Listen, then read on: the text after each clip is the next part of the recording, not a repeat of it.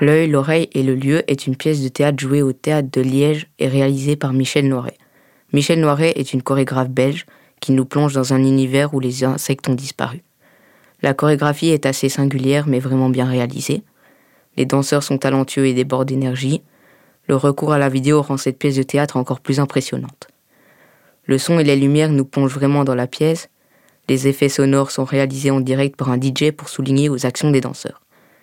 La chorégraphe Michel Noiret est accessible et nous laisse lui poser des questions à la fin. Si vous aimez le monde de la danse et des insectes, cette pièce est faite pour vous.